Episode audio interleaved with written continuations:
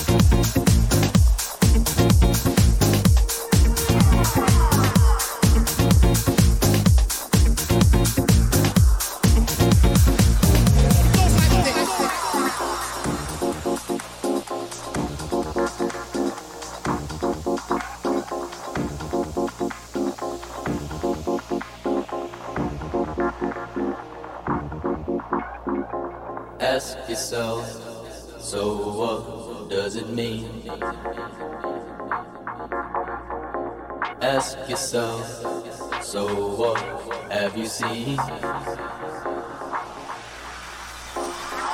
yourself, how true